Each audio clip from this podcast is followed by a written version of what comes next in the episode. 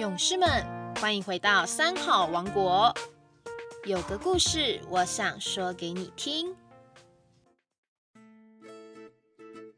大家好，我是桃园市杨梅区上湖国民小学的庄景新校长。今天要跟大家分享一个故事，叫做《讨债鬼》。有一个富翁生了三个儿子，大儿子最讨他的欢喜，因此所有的好东西他都给了大儿子，就连黄金这么珍贵的财产，也都是成块成块的交给这个儿子，还唤他为黄金子。二儿子虽然没有大儿子的聪明。但也颇得父亲的欢喜，因此许多东西父亲也会送给二儿子，并唤他为白银子。有了两个黄金、白银的儿子，富翁应该是称心如意才对。偏偏最小的儿子，经常把家里吃的。用的东西拿去布施给人，让他很不欢喜，所以就称呼他三儿子为讨债鬼。日复一日，三个兄弟接受着父亲给予的不同待遇。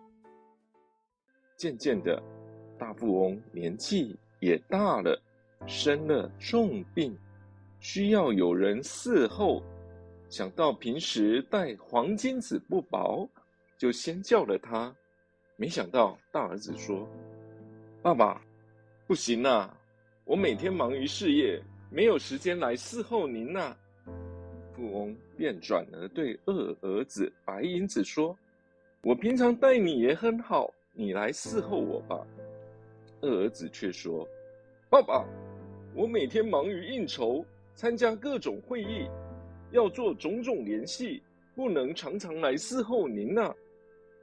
富翁听后心里很无奈，不得办法，就找了三儿子讨债鬼。三儿子一听，立刻就说：“爸爸，你有病在身，我们做儿子的伺候您是理所当然的啊。我的朋友们，他们也会来探望您的。”果然，富翁重病期间。由于三儿子讨债鬼过去在外头广结善缘，所以每天都有川流不息的访客探望。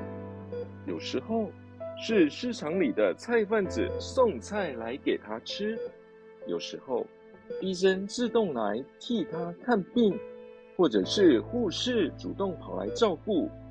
他们个个都说。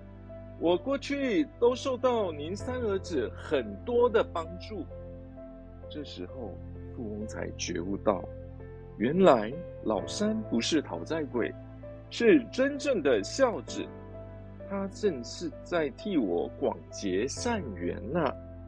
由于过去老三结下的因缘，我才能有这么多善的果报啊。因此。见家人有人布施结缘，亲友们不要怪罪，这必定是每个人的未来都会有的利益呀。好啦，今天的故事就分享到这边，下星期三再见喽。